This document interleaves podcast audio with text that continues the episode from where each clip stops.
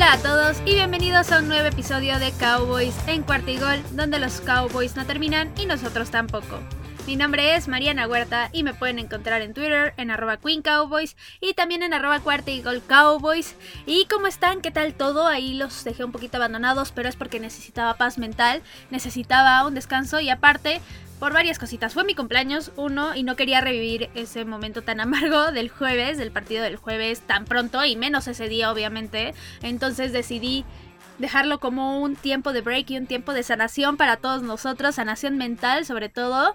Pero ya estamos aquí de vuelta y tenemos muchísimas cosas de qué hablar el día de hoy, así que vámonos con las noticias, que sí son varias. La primera de ellas es que Zeke Elliott trae una lesión en la rodilla desde el inicio de la temporada, que eso es algo que ya sabíamos, yo ya se los había informado, pero la cuestión nueva es que esa lesión no ha mejorado y esto ha levantado una preocupación en el equipo sin duda alguna. De hecho, podría ser probable que de repente le den algún partido de descanso.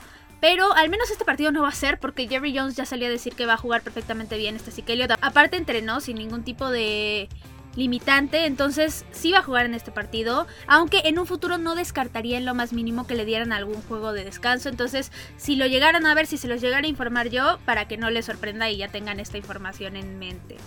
Luego la siguiente noticia sí es bastante grave porque ahorita el equipo está pasando por una crisis de COVID. Hay muchísimos contagios. En los últimos días se han contagiado muchísima gente en el equipo. Y pues ahí les va la lista de los que ahorita están contagiados de COVID. El primero de ellos es el head coach Mike McCarthy. De hecho es bastante curioso porque él ya tenía programada su cita para ponerse el boost o el refuerzo, digámoslo así, de la vacuna de COVID. O sea, la tercera vacuna. Y pues ya no pudo justo porque le dio COVID. Pero pues no solamente es él el que está contagiado. También se contagió el right tackle Terence Steele. También de los preparadores físicos todos se contagiaron. Se contagiaron Cedric Smith, Kendall Smith y Harold Nash Jr. Todos están contagiados. También en la línea ofensiva todo el mundo se contagió, empezando por el coach Joe Philbin, también Jeff Blasco, que es un asistente de él, y también Scott Tolsien, que también es asistente. Entonces digamos que ahí hay un pequeño problema, un grande problema, porque no hay quien los entrene, o al menos no quien sea su head coach de todo el tiempo. Y también el último jugador que está contagiado es Nashon Wright. Y al menos en jugadores, a pesar de que pues sí es muy grave que se contagien, nada más quedan ellos dos. Digamos que no afecta mucho en el equipo. De hecho, Nashon Wright afecta más en equipos especiales, pero tampoco es como que no se pueda reemplazar. Y Terence Steele sí tiene reemplazo. Entonces, creo que sí afecta en cuestión de que podrían seguirse contagiando jugadores y podrían seguirse contagiando también los coaches, obviamente, y todo el staff. Pero lo bueno es que todos están prácticamente vacunados. Los únicos que no estaban vacunados de los jugadores eran Keanu Neal y Amari Cooper. Amari Cooper pues ya le dio COVID y Keanu Neal también. Entonces la verdad es que ya es como si todos estuvieran protegidos de cierta forma. Yo esperaría que Keanu Neal y Amari Cooper de todas formas ya se fueran a vacunar. Al menos que no pudieron por alguna cuestión médica. Creo que sí vale la pena que lo hagan, porque al final de cuentas a Mari Cooper sí le dieron síntomas, entonces para asegurar que si les vuelve a dar no les dé tan fuerte y que estén mucho más protegidos, yo sí me iría a vacunar, pero bueno, esa ya es decisión de cada jugador. Y pues así está la crisis del COVID ahorita en el equipo, esperemos que ya no se vengan más contagios, porque sí son ausencias que terminan afectando el desempeño del equipo. Ahora, ya dejando el COVID de lado, vamos a pasar a las buenas noticias. La primera de ellas es que de Marcus Lawrence ya está confirmado para jugar este jueves. Ya Jerry Jones lo super confirmó en la radio. Y esta es una excelente noticia porque lo vamos a ver desde la semana 1 que no jugaba. Entonces es muy bueno que se refuerce esa posición en el equipo porque al final de cuentas los Cowboys estaban jugando sin sus dos alas defensivas titulares. Luego también tenemos otra noticia de este estilo porque Neville Gallimore también regresó a entrenar. Él traía una lesión en el codo y no había podido jugar en toda la temporada y ya pudo regresar a entrenar y hay una ventana de que tú regresas a entrenar de 21 días para que ya pueda ser activado y ya por fin jugar, pero se espera ya que Neville Gallimore esté en el partido de la próxima semana, lo cual es muy muy bueno. Y lo mismo con Randy Gregory, él ya estaba entrenando, pero no lo habían activado en nada porque todavía no estaba listo físicamente, pero también ya se espera que juegue la próxima semana y así la línea defensiva de los Cowboys prácticamente ya estaría lista, ya sería la que todo el mundo esperó desde el inicio de la temporada, pero no se ha podido dar por lesiones de todos, entonces es muy bueno que estos tres jugadores ya los podamos tener de vuelta y sobre todo en esta parte tan importante de la temporada. Ahora, regresando a una mala noticia, el defensive tackle Tristan Hill fue suspendido por golpear a John Simpson, jugador de los Raiders, en el partido anterior, ya cuando había acabado el partido. Eh, es una situación lamentable, pero en instancia les explico. Primero lo habían suspendido dos juegos y luego él apeló la decisión y le terminaron reduciendo esta sentencia, digámoslo así, como una sentencia. Es que sí es una sentencia, la verdad, pero bueno, se la terminaron reduciendo a un juego. Entonces nada más se va a perder el partido de esta semana, lo cual es un alivio porque como les digo ahorita la línea defensiva, a pesar de que sí ya va a regresar de Marcus Lawrence y en el próximo partido van a regresar Neville Gallimore y Randy Gregory, ahorita para este partido del jueves sí va a estar un poco parchada y un poco endeble en esa parte. Entonces sí es un poco grave lo que hizo. Yo no apoyo en nada que los jugadores se peleen, pero al final de cuentas sí se me hace muy exagerada esta decisión de la NFL. Porque les voy a poner un ejemplo muy sencillo y de hecho es el que está circulando ahorita en Twitter. Prácticamente todo el mundo puso este ejemplo. En el partido que fue contra los gigantes en la semana 5, este Kaderius Tony, jugador de los gigantes, golpeó literalmente, le tiró un puñetazo al casco a un jugador de los Cowboys y nada más lo multaron con 10 mil dólares. O sea, sí es una cantidad grande, pero para ellos no es mucho realmente. Y en ningún momento se pensó en algún tipo de suspensión, ni mucho menos. Aquí lo que hizo Tristan Hill fue empujarlo. Ni siquiera es que ya haya soltado un puñetazo al casco, lo cual es muy estúpido. Pero bueno, ni siquiera es que hayan hecho esto, sino que simplemente lo empujó por alguna razón de la vida. No sé qué habrá pasado, qué se dijeron entre ellos, cuál era el pique que traían ambos. Pero al final agarras y lo suspendes y aparte sin goce de sueldo, o sea, literalmente lo está afectando con muchísimo más dinero que 10 mil dólares. Entonces sí creo que la NFL aquí no está siendo imparcial, no está siendo justa y toda la temporada ha sido así. Realmente estamos viendo cómo señalar con un dedo te cuesta 10 mil dólares, pero agarrar a un jugador y voltearle el pie no te cuesta nada, ni siquiera una advertencia. Entonces sí creo que la NFL no está bien, no está tomando buenas decisiones, pero bueno, eso ya queda en ellos. Al final de cuentas, no se puede hacer nada, no es como que tú puedas reclamar y decir, ah, es que tienes favoritos, no se puede hacer y pues ni modo, espero que la NFL mejore en esta parte y que tome mejores decisiones. Y pues bueno, la última noticia que tenemos para el día de hoy sí es muy buena y es que Amari Cooper ya fue activado de la lista de reserva por COVID y pues ya está confirmado para jugar este jueves. Y pues bueno, como les digo, esas son todas las noticias, les digo que eran muchas, pero ya vamos a pasarnos al tema de hoy porque el capítulo de hoy es 2 por 1 otra vez, vamos a tener análisis de partido y vamos a tener previa de partido y aparte vamos a hablar de la división.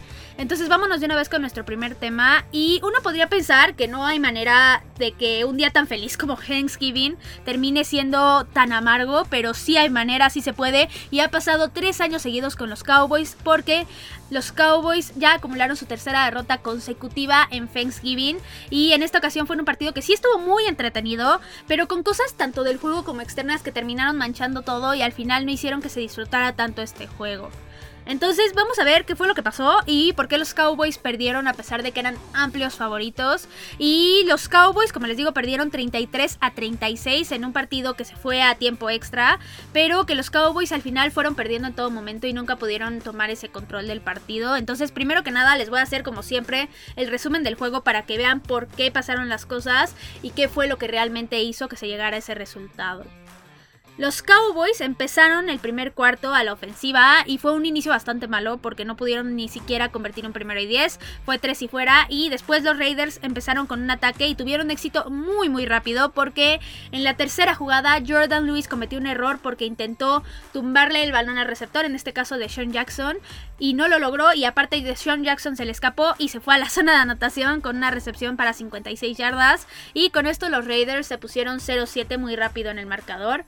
Después los Cowboys ahora sí avanzaron bien y terminaron también culminando con un touchdown que fue un pase de Dak Prescott a Sean McKeon en una jugada muy bien planeada, muy bien ejecutada. Pero aquí el juego, a pesar de que podía empatarse, no lo hizo porque Greg Surlin falló el punto extra. Después la defensiva estuvo a punto de hacer una jugada muy muy grande porque en un pase que le lanzó Derek Carr a Darren Waller, este Jaron Kears logró zafarle el balón y después Keanu O'Neill hizo todo un esfuerzo digamos, no humano para que el balón no saliera, un esfuerzo muy impresionante. Y al final el mismo Jaron Kears recuperó el balón y lo regresó a algunas yardas, pero cuando los árbitros revisaron la jugada, marcaron que era pase incompleto. Yo no estoy nada de acuerdo con esto. Para mí Darren Waller ya había acabado el proceso de la recepción, digámoslo así, tenía control y todo y al final para mí sí era balón suelto, de hecho para la gran mayoría de las personas, pero pues ni siquiera Mike McCarthy retó la jugada, entonces se quedó así, se quedó en pase incompleto. Pero aquí de todas formas lo bueno es que Jordan Lewis se redimió, tuvo una captura y así detuvieron el avance de los Raiders. Y después la ofensiva podía aprovechar esta oportunidad para avanzar, pero no lo hicieron, tuvieron que despejar y los Raiders volvieron al ataque y avanzaron en parte gracias a dos castigos de pass interference de Anthony Brown. El primero a mi gusto era, el segundo sí, pero gracias a estos castigos fue que lograron llegar a zona roja y terminaron anotando con un acarreo de Josh Jacobs y con esto el marcador se puso 6-14. Después vino otra serie ofensiva de los Cowboys, pero hubo un castigo también y esto afectó todo porque fue un castigo de holding de Taylor Badayas y ahí terminó la serie de los Cowboys y el primer cuarto. Después en el segundo cuarto los Raiders avanzaron, pero la defensiva se cerró bastante bien en zona roja y se tuvieron que quedar con un gol de campo de 22 yardas, el cual fue bueno, y así el marcador se puso 6 a 17. Después los Cowboys avanzaron un poco, pero se toparon con una cuarta y siete. Y en lugar de despejar el balón, porque aparte era en la yarda 40 de los Raiders, en lugar de despejar el balón, este Mike McCarthy decidió que era buena idea patear un gol de campo de 59 yardas cuando Surling ya había fallado un punto extra. Y pues obviamente también falló este gol de campo que era muy muy largo. Y con esto le dejaron a los Raiders una muy buena posición de campo. Pero afortunadamente no lograron avanzar porque Terrell Basham tuvo una captura que de hecho fue un fumble, pero lo recuperaron los Raiders. Y más un castigo que tuvo la ofensiva, no lograron avanzar. Y después los Cowboys ahora sí volvieron al ataque y avanzaron bien con una muy muy buena jugada con Cedric Wilson. Y luego en zona roja con una muy buena jugada también de Tony Pollard. Y al final el que combinó la serie fue Zeke Elliott con un acarreo de una yarda. Y con esto el marcador se puso 13 a 17 y se acabó la primera mitad. Después del show de medio tiempo con Luke Combs, los Raiders empezaron a la ofensiva, pero no avanzaron nada y terminaron despejando. Y después la ofensiva de los Cowboys tampoco tuvo éxito y terminaron despejando también, pero luego los Raiders ya lograron avanzar y con un error de la defensiva en la lectura de la jugada, el equipo terminó anotando con un acarreo de Marcus Mariota y el marcador se puso 13 a 24.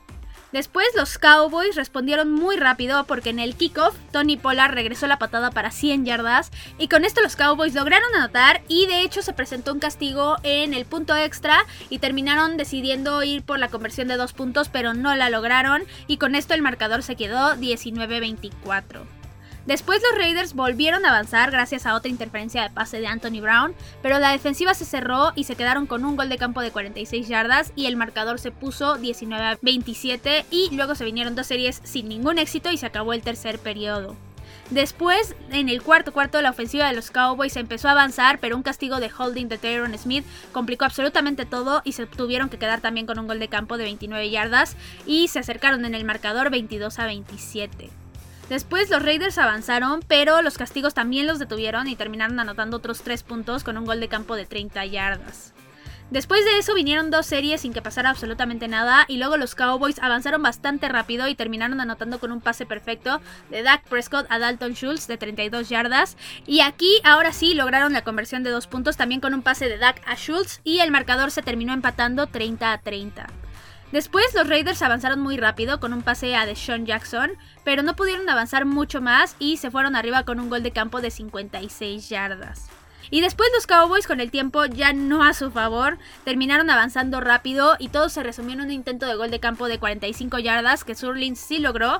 Y el partido se terminó empatando 33 a 33 y se acabó el tiempo regular, entonces nos fuimos a tiempo extra y los Cowboys primero que nada ganaron el volado y decidieron empezar a la ofensiva, pero al final de cuentas los equipos especiales echaron todo a perder porque Tony Pollard tuvo que salir recorrió muy pocas yardas y aparte hubo un castigo de bloqueo ilegal, entonces los echaron para atrás y los Cowboys terminaron empezando la ofensiva en una posición nada favorable y al final no pudieron convertir ni un primero y diez y tuvieron que despejar. Y después los Raiders primero aprovecharon el espacio con una corrida de Josh Jacobs y luego Micah Parsons ya había hecho la jugada grande con una captura de 7 yardas y había dejado a los Raiders en una tercera y 18 y los Cowboys solamente tenían que detenerlos ahí, pero le marcaron otro castigo, el cuarto del partido a Anthony Brown para interferencia de pase. Que este castigo es complicado porque en parte sí era porque Anthony Brown nunca volteó a ver el balón, pero el jugador de los Raiders terminó jalándole la cabeza en todo momento. Entonces, la verdad es que creo que el criterio aquí sí fue bastante favorecedor para los Raiders. Yo no creo que hubiera sido necesariamente interferencia de este Anthony Brown. Por lo mismo que les digo que literalmente el jugador de los Raiders le jaló todo el casco y toda la cabeza. Y sí es cierto que él no volteó a ver el balón, pero él tampoco hizo ningún esfuerzo para atraparlo. Entonces sí creo que al final fue un castigo muy desfavorecedor para los Cowboys, pero pues lo terminaron marcando. Y después con dos castigos de CJ Goodwin que le hicieron la vida más fácil a los Raiders, ellos terminaron ganando el partido con un gol de campo de 39 yardas. Y como les digo, el marcador quedó 33 a 36.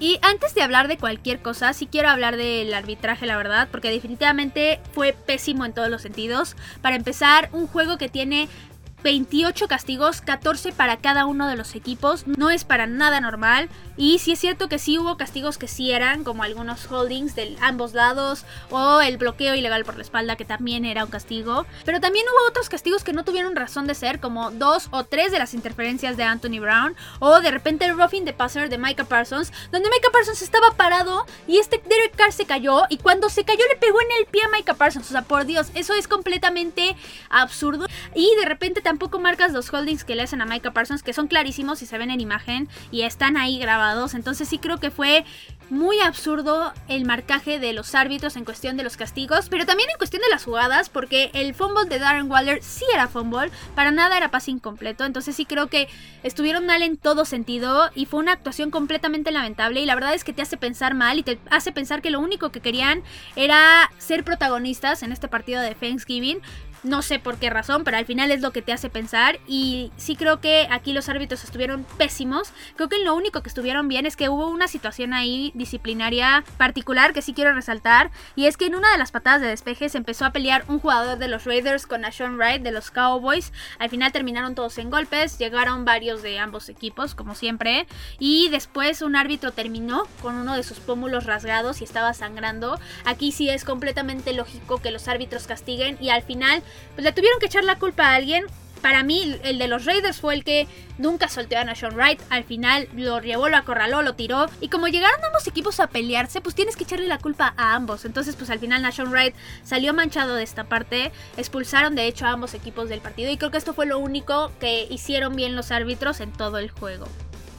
Ahora, ya dejando este tema tan amargo de lado, porque la verdad es que sí me hizo enojar bastante, vamos a hablar ahora sí del análisis y vamos a empezar con los Raiders y con sus aciertos y sus errores. Primero hablando de sus errores, el primero que tuvieron son los castigos, obviamente. 14 castigos para 110 yardas es muchísimo, la verdad. Y es algo que habla de que el equipo no es completamente disciplinado y que no está tan bien entrenado.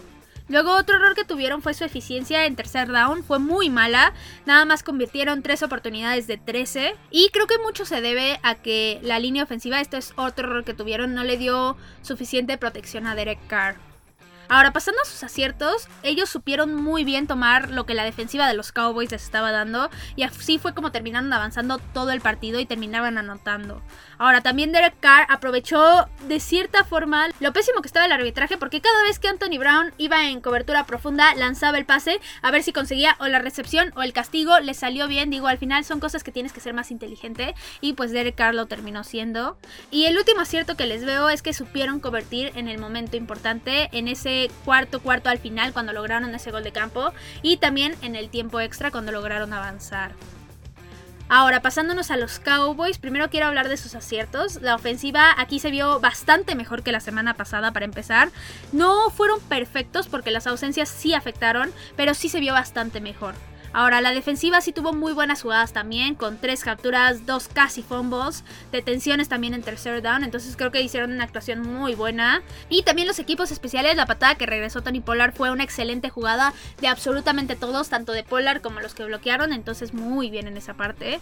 Pero ahora sí, pasándonos al lado amargo y a los errores, la ofensiva, a pesar de que les digo que sí mejoró, se vio bastante errática en muchos momentos. El equipo no corrió nada bien y pudieron haber hecho muchísimo daño por esta parte y no pudieron desarrollar en ningún momento las jugadas, ni tampoco es que las mandaran lo suficiente. Creo que y Kellen Moore le falló un poco otra vez esta parte de basarse en el juego terrestre, pero también pues la línea ofensiva no estaba ayudando mucho. Ahora, La defensiva tuvo errores muy puntuales en los touchdowns. Primero lo de Deshaun Jackson con Jordan Lewis, la verdad es que fue un error muy tonto. Pero también en la jugada de Marcus Mariota la cobertura fue muy mala. Leighton Manderer se equivocó muy feo y también Jaron Kears. Entonces creo que estos son errores que se pudieron haber corregido y pudieron haber evitado, de hecho, estas jugadas. Pero bueno, al final terminaron pasando y es algo que tienen que corregir en los entrenamientos. Ahora, también las decisiones de Mike McCarthy me parecieron erróneas, sobre todo la de no retar el disque pase incompleto de Darren Waller y también la de patear el gol de campo de 59 yardas. Creo que para nada era necesario. Digo, si querías ya hacer eso, mejor juégatela. Al final pudieron haber hecho algo mucho mejor jugándosela y con la ofensiva que pateando un gol de campo tan lejano. Ahora, a pesar de esto, para mí el mayor error de todos fueron otra vez los castigos. Simplemente no puedes permitirte 14 castigos para 166 yardas. Y esto lo único que denota es que el equipo no es disciplinado y no está bien entrenado. Sí es cierto que de arbitraje fue pésimo, pero al final si tu equipo es disciplinado y no se presta a estas situaciones donde podría haber castigo, no te los marcan. Entonces sí creo que esto es algo que tienen que corregir en el entrenamiento ya lo más antes posible porque los Cowboys en esta temporada están siendo el equipo con más castigos y como les digo, esto solo habla de que no están bien entrenados. Ahora, pasándonos específicamente a los jugadores que destacaron y a los que decepcionaron, primero quiero hablar de Micah Parsons.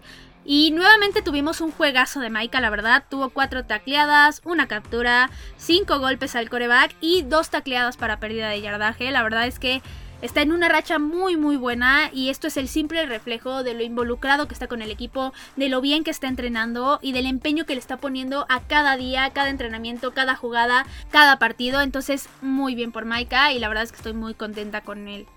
Ahora, otro jugador que quiero destacar es a Tony Pollard. Y pues primero, obviamente, por ese regreso de patada que fue excelentísimo.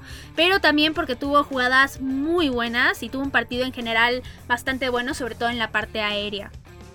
Ahora, otro jugador que quiero destacar es a Tarrell Basham porque él tuvo una captura donde provocó un fumble de hecho y a pesar de que lo recuperaron los Raiders ese fumble, pues fue una muy buena jugada de su parte.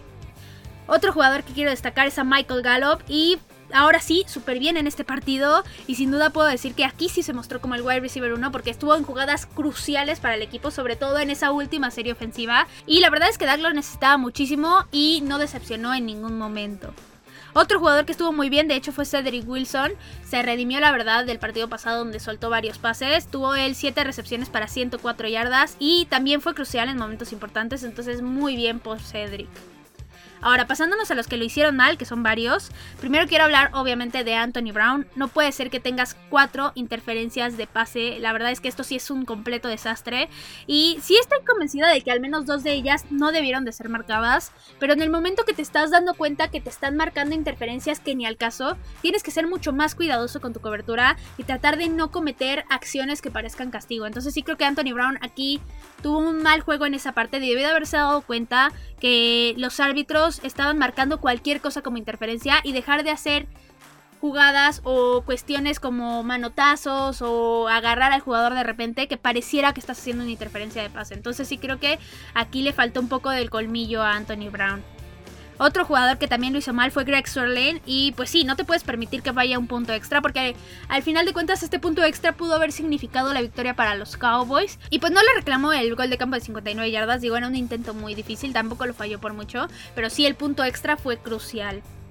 Otro jugador que estuvo bastante mal fue Jordan Lewis y sobre todo por el desastre que fue en el touchdown de Deshaun Jackson y sobre todo porque la cobertura no fue buena, la verdad es que fue un error muy muy grave y esto pudo haber evitado 7 puntos para los Raiders.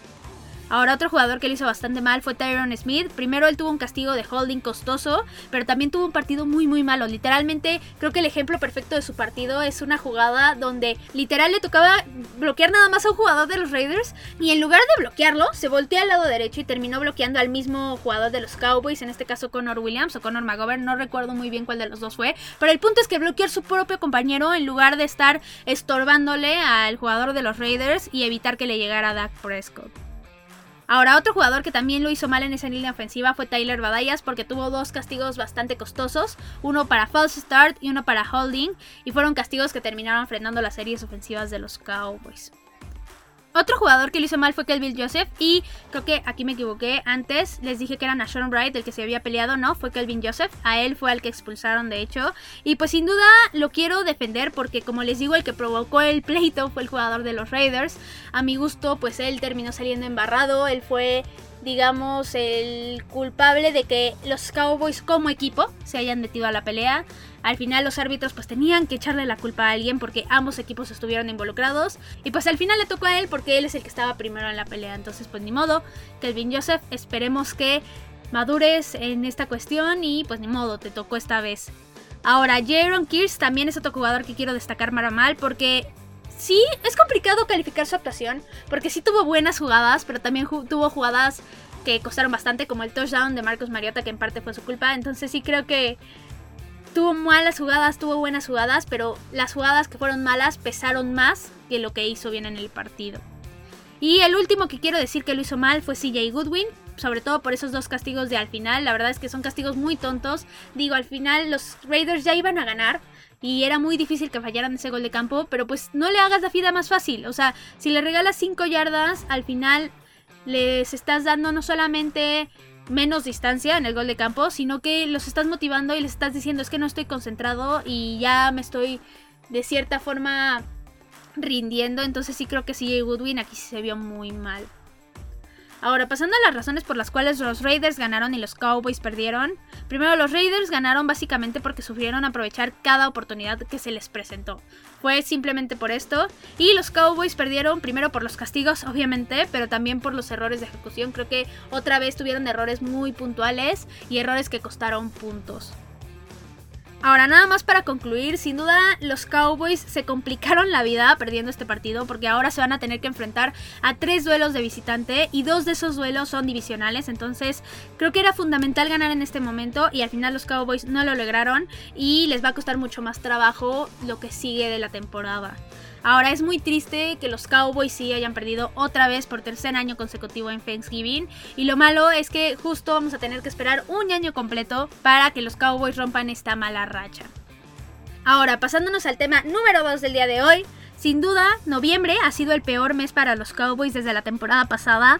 De los cuatro partidos que jugaron, el único que ganaron fue contra los Falcons. Los demás los perdieron todos y todos fueron contra la AFC West. Y fueron actuaciones malas del equipo, la verdad. Entonces esto es todavía más decepcionante. Ahora, sin duda, diciembre para los Cowboys va a ser un mes importantísimo porque necesitan conseguir victorias, obviamente, pero no solamente eso, sino que se vienen todos los duelos divisionales excepto uno, tienen que ganarlos, es importantísimo que los ganen.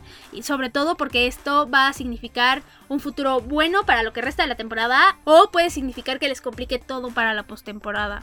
Ahora, a pesar de que quisiera decirles que todo está muy bonito y que los Cowboys iban a poder ganar, se han encontrado con baches en el camino, ausencias tras ausencias, COVID tras COVID, entonces está bastante complicado, pero bueno, vamos a hablar del partido que vamos a tener este jueves, vamos a analizar todo lo previo que tenemos y vamos a ver qué es lo que podría pasar positivo y negativo. Y al final, como siempre, les voy a dar mi pronóstico.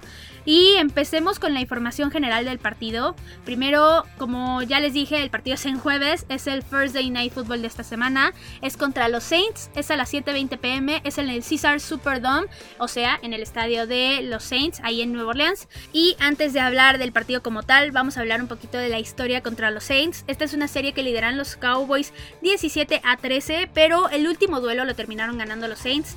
Ganaron con un marcador de 12 a 10. Fue un partido malo, la verdad. Y un partido que sí decepcionó un poco, pero bueno, al final terminaron ganando los Saints. Y está raro aquí en esta serie porque ambos equipos jamás se han enfrentado en postemporada, a pesar de que son de la misma conferencia y que llevan muchos años en la NFL. Nunca se han enfrentado en esta parte y creo que por lo mismo no hay un roce tan grande o no hay una rivalidad tan grande. Ahora, ya pasando a nuestro partido, empecemos hablando de los Saints. Y los Saints fueron un equipo que mientras tuvo a Drew Brees con Sean Payton, tuvieron muchísimo éxito, la verdad. Fueron 14 años donde su peor récord fue de 7-9, donde ganaron la división 7 veces, incluyendo los últimos 4 años, y también donde terminaron ganando el Super Bowl en 2009. Entonces, digamos que fueron muy, muy buenos años. Pero este año, con el retiro de Drew Brees, han sufrido muchísimo, porque a pesar de que tenían a James Winston como coreback, que sí lo estaba haciendo bien en su momento, se terminó lesionando. Entonces, sí la han pasado bastante difícil y han tenido N cantidad de lesiones, sobre todo en la parte ofensiva, entonces no han tenido los resultados que esperaban, sobre todo las últimas semanas. Ahora, hablando un poquito de lo que ha pasado con ellos en la temporada, ellos empezaron aplastando completamente a Green Bay contra todo pronóstico en la semana 1, pero en la semana 2 ellos fueron aplastados por los Panthers, luego en semana 3 le ganaron a los Patriots, pero en semana 4 volvieron a perder, esta vez contra los Giants, luego acumularon 3 victorias seguidas contra el Washington Football Team, Seattle y Tampa Bay, pero en el partido contra Tampa fue que perdieron a James Winston para toda la temporada por una lesión muy dura en la rodilla. Y desde ese entonces han perdido cuatro juegos seguidos contra Atlanta, los Titans, los Eagles y los Bills en Thanksgiving también. Entonces sí les ha ido bastante mal las últimas semanas. Y con esto llegan a un récord de 5 ganados y 6 perdidos en este momento. Su ofensiva con tantas lesiones, la verdad es que no ha sido la mejor, ha sufrido muchísimo. Y de hecho ahorita ellos son la número 28, son de las peores ofensivas. Pero su defensiva son los que pues los han mantenido un poquito a flote, digámoslo así. No están jugando nada mal y son la número 8 en el ranking. Ahora, hablando de los jugadores importantes en este equipo, el primero de ellos es el coreback. Y aquí hay un misterio muy grande porque Trevor Simeon es el que había estado jugando las semanas anteriores, pero esta semana Tyson Hill ha sido el que ha estado entrenando con el primer equipo, ha sido el que ha recibido todas las repeticiones en esta parte. Entonces, pues esto prácticamente nos está diciendo que Tyson Hill va a ser el que va a abrir y que va a ser el titular, pero no lo han confirmado como tal. Sean Payton dijo quién sabe ayer, entonces yo creo que va a ser Tyson Hill y en este caso creo que a los Cowboys los que les debe preocupar de más es la parte del juego terrestre porque Tyson Hill es un todólogo, es wide receiver, tight end, corredor, coreback, hace de todo la verdad, equipos especiales, un todólogo como les digo, pero así como que ustedes digan coreback 1, pues no es, no es un coreback franquicia, realmente sí tiene mucho talento. A mí me encanta como jugador, pero como jugador para utilizarlo en diferentes posiciones. No creo que tenga la madera para hacer un Drew Brees, por ejemplo. Pero bueno, al final, como les digo, los Cowboys deberían de centrarse más en que no se les escape por tierra, porque esto sí lo hace muy, muy bien. Ahora, si es Trevor Simeon, pues sí está bastante limitado, la verdad. No es un coreback que te pueda lanzar 450 yardas en un partido o que te pueda lanzar 5 pases de touchdown. Aún así van a tener que tener cuidado con él, pero si lo presionan yo creo que con esto podrían controlar muy bien el juego. Ahora, en la parte de los running backs, aquí también hay un problemón. Porque todo el mundo está lesionado. Primero empezando por Alvin Camara, que no ha jugado los últimos dos partidos. Él trae una lesión en la rodilla. Pero pues esta semana sí ha estado entrenando. Aunque ha estado limitado en los entrenamientos. Y es un misterio también si va a jugar. Si juega es un completo peligro. Y es el arma más peligrosa para los Santos pero si no juega, al final nos vamos a tener que ir a los demás corredores. Y aquí es donde hay un problema, porque también Mark Ingram, que es su suplente, se lesionó la rodilla igualmente y no jugó en el partido pasado. Pero a diferencia de Alvin Camara, este Mark Ingram ha estado entrenando de forma completa. Entonces él prácticamente sí va a jugar, es casi un hecho. Entonces, en caso de que no juegue Camara, Mark Ingram sería el titular. Ahora, en caso de que no jueguen ninguno de los dos, tenemos al running back Tony Jones. Pero esto es en caso de que lo peor pase. Como les digo, Mark Ingram es muy seguro que termine siendo el titular en este partido. O al menos que sí juegue. Ahora, pasándonos a la parte de los wide receivers, aquí también han sufrido bastante porque Michael Thomas no ha jugado toda la temporada y no es como que tengan un wide receiver número uno. Ahorita el que ha destacado con ellos es Deante Harris, es el que tiene más yardas, tiene 427 yardas, pero solamente dos touchdowns. Y aquí si algo me preocupa un poco es la velocidad que tiene, pero mientras los Cowboys lo puedan anular en esa parte, creo que pueden controlar esta parte del juego aéreo. Ahora, el que realmente han utilizado más en zona roja es Marcus Callaway. Él también es wide receiver, él tiene 6 touchdowns. Y aquí los Cowboys van a tener que cubrirlo bien cuando estén en zona roja. Ahora, pasándonos a la defensiva, aquí es donde realmente ha estado bien Nueva Orleans. Primero tenemos al linebacker de Mario Davis. Él es el líder tacleador del equipo con 51 tacleadas, pero también tiene 3 capturas y 4 pases defendidos. Y es un hombre bastante peligroso. Creo que es el que podía complicar las cosas en la zona media, digamos, con los wide receiver slot o con la carrera. Y nada más Dak Prescott va a tener que tener cuidado con él, no lo vaya a terminar interceptando o capturando o lo que sea. Otro jugador bastante bueno que tienen es el defensive end Marcus Davenport. Él es el líder en capturas del equipo con 5.5 capturas. También tiene por ahí un fumble forzado. Y aquí la línea ofensiva va a tener que tener cuidado de que no le llegue a Dak Prescott. Ahora pasándonos a la parte de los cornerbacks, el líder en intercepciones del equipo es PJ Williams, tiene tres intercepciones, pero para mí el más importante es Marshawn Larimore, es un gran, gran defensivo, la verdad es que me gusta mucho cómo juega y los Cowboys, sobre todo Dak, va a tener que tener cuidado de no lanzar el balón para que lo intercepte, pero también en la parte de la cobertura creo que podría complicárseles la vida a Mari Cooper, a CD Lamb, a Michael Gallup, a quien sea que lo esté cubriendo Marshawn Larimore. Ahora, pasándonos al entrenador, aquí es donde viene lo importante porque su entrenador es Sean Payton y él ha sido entrenador de Nueva Orleans desde 2006 y de hecho los años antes estuvo en los Cowboys como asistente de head coach y coach de corebacks, estuvo de 2003 a 2005 en el equipo. Es una lástima que no se haya quedado con los Cowboys como head coach, la verdad, pero bueno. Los hubieras no existen. Y ya hablando de su carrera, él en Nueva Orleans como head coach tiene un récord de 157 ganados contra 95 perdidos. Es más o menos 66% de efectividad, lo cual es un porcentaje muy muy bueno. Y él también es campeón del Super Bowl con el equipo y fue nombrado ya, bueno, más bien fue ganador al mejor head coach del año en 2006. Ahora, en el duelo estratégico, sí es un coach que implica muchísimo desafío. La verdad es que es un coach muy muy bueno, pero ahorita con tanta lesión y con el equipo que tiene está muy limitado. Creo que sí puede hacer cosas buenas y puede mantener al equipo de repente anotando, al menos mantenerse a flote, pero sí está bastante limitado en cuestión de jugadores. Ahora, pasándonos a los pros y contras que tienen Nueva Orleans en este partido. Primero, un pro es que son locales. Otro pro es su defensiva. Y el último que les veo es su head coach. Y los contras, primero, pues todas las ausencias que tienen. La verdad es que con esto creo que resumo todo. No voy a mencionar más porque con estas ausencias no pueden competir mucho o no pueden competir al nivel que tenían pensado. Ahora, pasándonos a los Cowboys.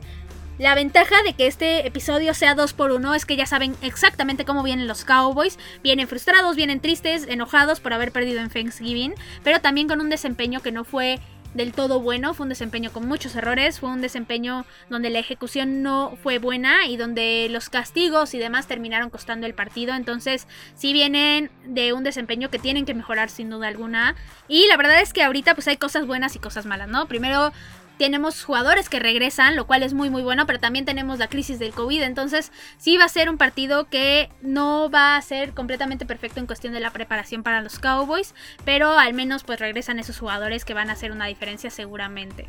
Ahora en los rankings, la ofensiva de los Cowboys ahorita es la número uno. Eh, rebasaron a Kansas City. Kansas City descansó, entonces digamos que ahí se ve un poco la diferencia. Pero también pues avanzaron mucho los Cowboys en el partido pasado. Y la que sí bajó fue la defensiva, bajó a ser la número 22, esto es porque permitieron muchos puntos, muchas yardas, era completamente lógico. Ahora, pasando a hablar a los jugadores claves de este partido, primero el coreback Dak Prescott. Obviamente Dak Prescott es muy importante y lo más importante para mí en este momento con él es que sea más preciso. Ha estado muy impreciso en los partidos anteriores, ha perdido jugadas como anotaciones o pases donde los receptores están completamente solos por ser impreciso, por volar a los receptores, por lanzar el pase un poco más abierto de lo que deberían. Entonces sí creo que es algo que tiene que mejorar sin duda alguna, sobre todo para que tenga su mejor nivel de juego en diciembre en enero y si se puede obviamente en la postemporada. Pero fuera de eso, fuera de que sí tiene que mejorar su precisión, creo que Dak Prescott puede tener un gran partido en esta ocasión. Puede mejorar todos estos errores que les estoy diciendo. Puede tener una gran actuación y al final terminar lanzando por ahí uno o dos pases de anotación mínimo. Y también obviamente llevando esa ofensiva a la zona de anotación varias veces. Ahora, en la parte terrestre, el que para mí va a ser más importante aquí va a ser Tony Pollard. Y esto es por la lesión de Zeke, obviamente. A pesar de que ya nos dijeron que sí, pues que sí va a jugar y que todo normal. Creo que yo, yo, si fuera Kellen Moore, le daría más balón a Tony Pollard. Sobre todo para no arriesgar a Zeke Elliott. No creo que valga la pena arriesgarlo. Y pues la verdad es que Tony Pollard lo puede hacer bastante bien. Entonces creo que sí, yo le daría más participación y más toques de balón a Tony Pollard. Ahora, pasándonos a la parte aérea, es un alivio y es muy bueno que Amari Cooper y Sid Lamb ya estén de vuelta, ya está completamente confirmado, ambos van a jugar y esto le va a dar muchísima tranquilidad a Dak Prescott, le va a dar muchísima amplitud, muchísima más versatilidad y pues vamos a ver una ofensiva como la que estamos acostumbrados normalmente con los Cowboys. Ahora, para que esto suceda, la línea ofensiva obviamente tiene que funcionar. Y ahora, con Terence Steele fuera, vamos a tener prácticamente a la línea ofensiva que tuvimos en semana 1. La L. Collins va a ser el que va a estar ahora sí tiempo completo de titular en el lado derecho de la línea, en el extremo derecho. Entonces, creo que pueden hacerlo bien, creo que pueden darle la protección a Dak Prescott y lo único que sí les exijo es que dejen de cometer castigos tan tontos. Ahora, pasándonos a la defensiva, primero quiero hablar de Micah Parsons. Y pues yo creo que con esta racha tan positiva que está teniendo, es muy ilógico que lo deje de mencionar. Para mí va a seguir por este camino, va a seguir por este rumbo, va a conseguir jugadas grandes, de eso estoy convencida. Y no dudo que lo veamos por ahí consiguiendo otra captura más. Ahora, hablando de capturas, tenemos a DeMarcus Lawrence de vuelta, como ya les había dicho al principio del episodio. Y él es muy importante, sobre todo en la parte del juego terrestre, porque detiene muy bien, lee muy bien las jugadas. Pero en esta ocasión también va a tener que ser muy importante en la parte de la presión al coreback y de tratar de conseguir capturas, porque como les dije, Randy Gregory todavía no está. Y pues ni modo que le cargues todo el peso de las capturas a Micah Parsons. Entonces creo que aquí DeMarcus Lawrence puede ayudar muchísimo y terminar siendo una pieza clave en esa defensiva para presionar a quien sea que sea el coreback de los Saints. Ahora, el último que creo que puede tener un gran partido es Anthony Brown y justo porque se va a redimir del partido anterior, tiene que redimirse, tiene que tener una gran actuación. Él venía jugando bastante bien, de hecho creo que ha sido su mejor año en general de su carrera, pero pues tiene que mejorar ese partido anterior. El partido anterior fue muy malo, entonces tiene que tratar de que no cometa ningún castigo y de que esté perfecto en cobertura.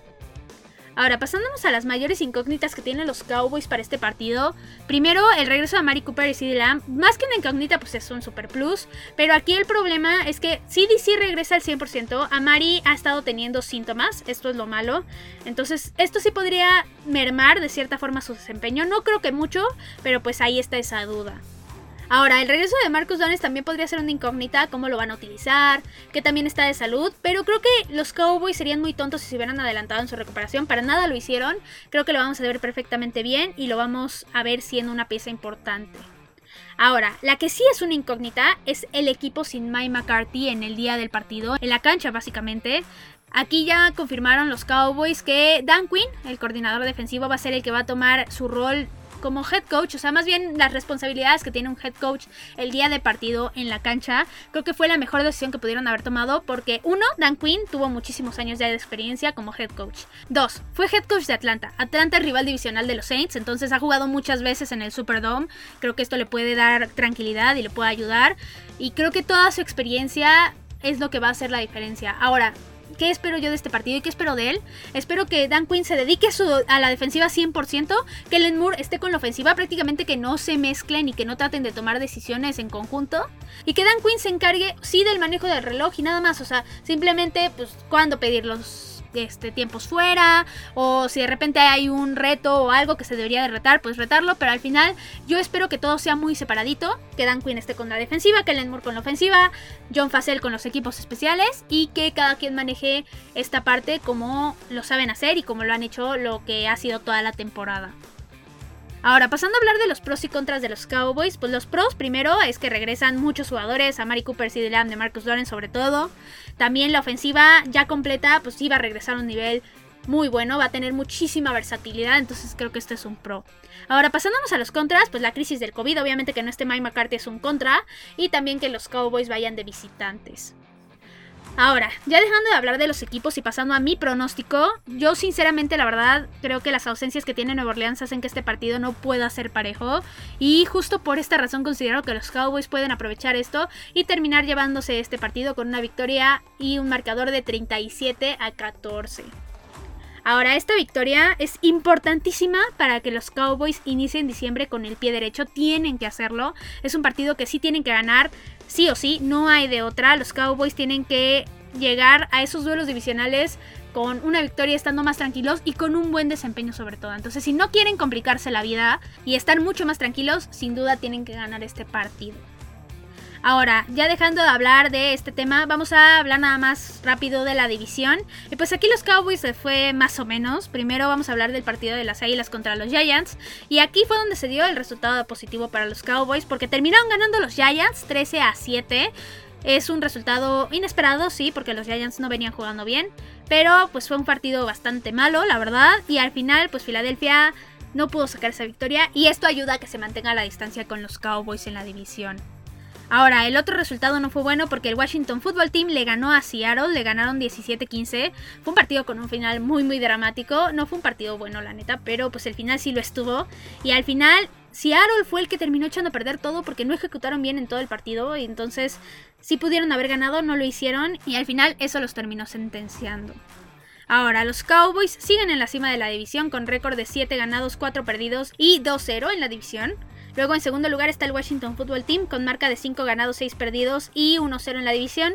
En tercer puesto está Filadelfia con récord 5-7 y 0-2 en la división. Y en último lugar están los Giants con marca de 4 ganados, 7 perdidos y 1-2 en la división. Ahora, aquí todavía hay control de lo que es la NFC pero los Cowboys deben de dar un golpe de autoridad esta semana sí o sí. Y pues bueno, eso fue todo por el capítulo de hoy. Muchísima información. Espero que les haya gustado. Ya saben que me pueden encontrar en Twitter, en arroba Queen Cowboys, en arroba Cuarta Cowboys. Ahí pueden encontrar todas las noticias de forma más rápida. Si necesitan algo, platicar, lo que sea, preguntas, dudas, comentarios, ahí me los dejan en Twitter. También recuerden que si les gustan los episodios, recomiéndenlos con quienes ustedes gusten. Eso nos ayuda muchísimo a que los capítulos sean mejores y también a llegarle a mucha más gente. Entonces recomiéndenlos. Y pues nos vemos ahí el jueves y esperen mucho más contenido porque los Cowboys no terminan y nosotros tampoco. Cowboys en cuarta y gol.